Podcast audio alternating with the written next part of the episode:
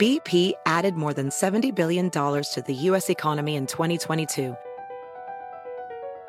Investments like acquiring America's largest biogas producer, Archaea Energy, and starting up new infrastructure in the Gulf of Mexico. It's and, not or. See what doing both means for energy nationwide at bp.com slash investing in America. Is America's primary system working? Is the Electoral College still the best process for electing a president? Could a third party candidate ever be successful? In a new season of You Might Be Right, former Tennessee governors Bill Haslam and Phil Bredesen gather the country's top experts to explore these issues and more as we approach the 2024 presidential election. Listen to You Might Be Right, a new podcast from the Baker School at the University of Tennessee, available now wherever you get your podcasts. Es noticia en NTN 24. Hola, soy Moisés Naim y usted está escuchando una parte de mi programa de televisión.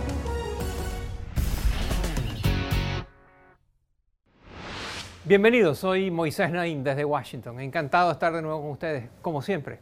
Mire este mapa.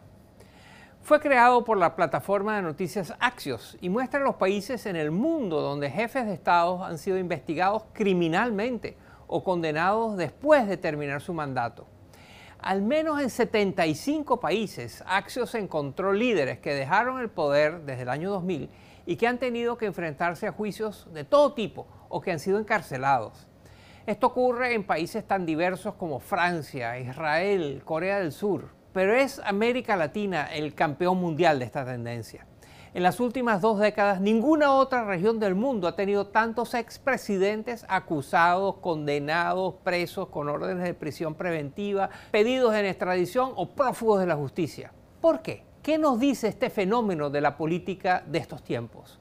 De la corrupción, de la justicia y cuáles son las consecuencias para los políticos y para las sociedades. A continuación buscamos responder a estas preguntas y otros urgentes dilemas que plantea este tipo de tendencia.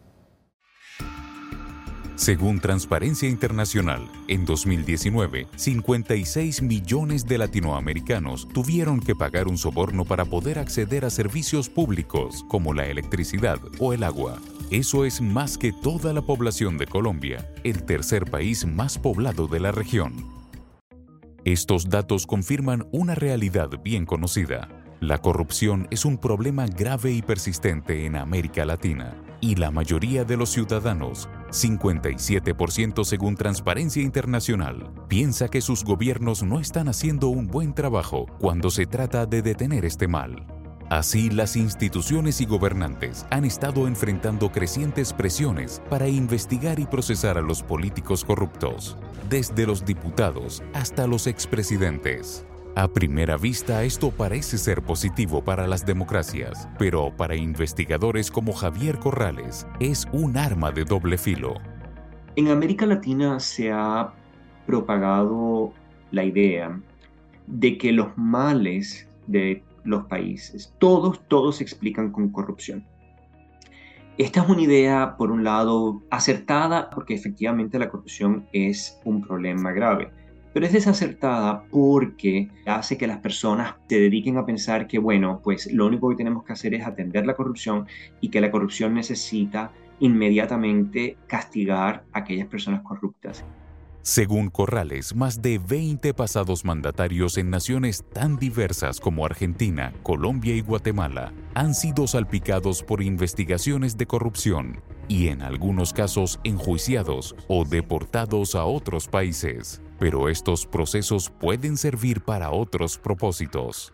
Los expresidentes se han convertido en muchos países como las figuras políticas más importantes de la oposición o, si acompañan al gobierno eh, eh, eh, el respaldo principal. Y esto hace que aquellos gobiernos que están sintiendo la resistencia y el reto que está proveniendo de estos expresidentes tengan más incentivos de buscar el modo de contenerlos legalmente. Dado que en gran parte de la región se han eliminado las restricciones a la reelección, muchos expresidentes dejan el poder con la promesa de volver. Así, iniciar procesos judiciales puede ayudar a limitar la participación de estos personajes en la política. Lo que ocurre es que se declara una investigación contra un expresidente, se empieza a investigar y los presidentes en algunos casos son detenidos y mientras están siendo investigados y están bajo detención, eh, no pueden ejercer funciones políticas. Consideremos el caso de Brasil, donde tres expresidentes han sido investigados por la ley desde el año 2003. Esto incluye al popular Luis Ignacio Lula da Silva, que fue encarcelado en 2018 por aceptar sobornos. Un año después, el juez encargado de condenarlo se convirtió en ministro de Justicia del entonces presidente Jair Bolsonaro, su mayor contrincante político. Así, no importa cuán corrupto haya sido o no Lula da Silva, sus simpatizantes vieron el caso judicial en su contra como una persecución política. Expertos como Corrales aseguran que este tipo de sentimientos solo se agrava cuando las investigaciones terminan sin una condena. De hecho, la Corte Suprema brasileña derogó la pena de Lula en 2021, abriendo paso para que éste fuese elegido nuevamente como presidente en unas muy polarizantes elecciones en 2022. No todos tienen la misma suerte. En 2017, el expresidente peruano Alan García comenzó a ser investigado por sobornos que habría recibido ligados al caso Odebrecht en medio del proceso se quitó la vida trágicamente. En Perú, siete de los últimos diez presidentes han enfrentado procesos judiciales por corrupción. Y antes de cumplir dos años en el poder, al actual presidente se le había iniciado una investigación.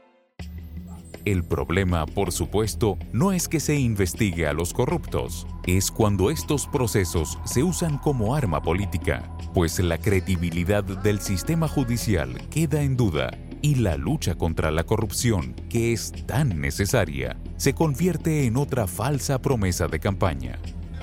En El Salvador, Nayib Bukele llegó a la presidencia tildando a sus contrincantes de corruptos. Así se expresó ante sus seguidores tras salir victorioso. Ustedes lo hicieron. Ustedes movilizando. Ustedes diciéndole a los mismos de siempre que devuelvan lo robado.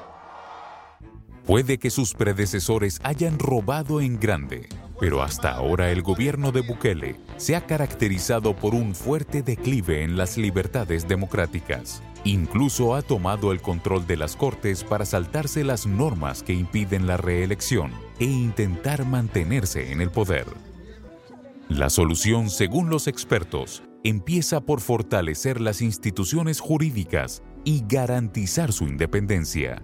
De lo contrario, la justicia será cada vez más una herramienta para debilitar la democracia latinoamericana. Esto es Efecto Naim. Lo puede ver todos los domingos por NTN 24, a las 6 de la tarde en Washington, a las 6 de la tarde en Bogotá y a las 3 de la tarde en Los Ángeles. Across America, BP supports more than 275,000 jobs to keep energy flowing.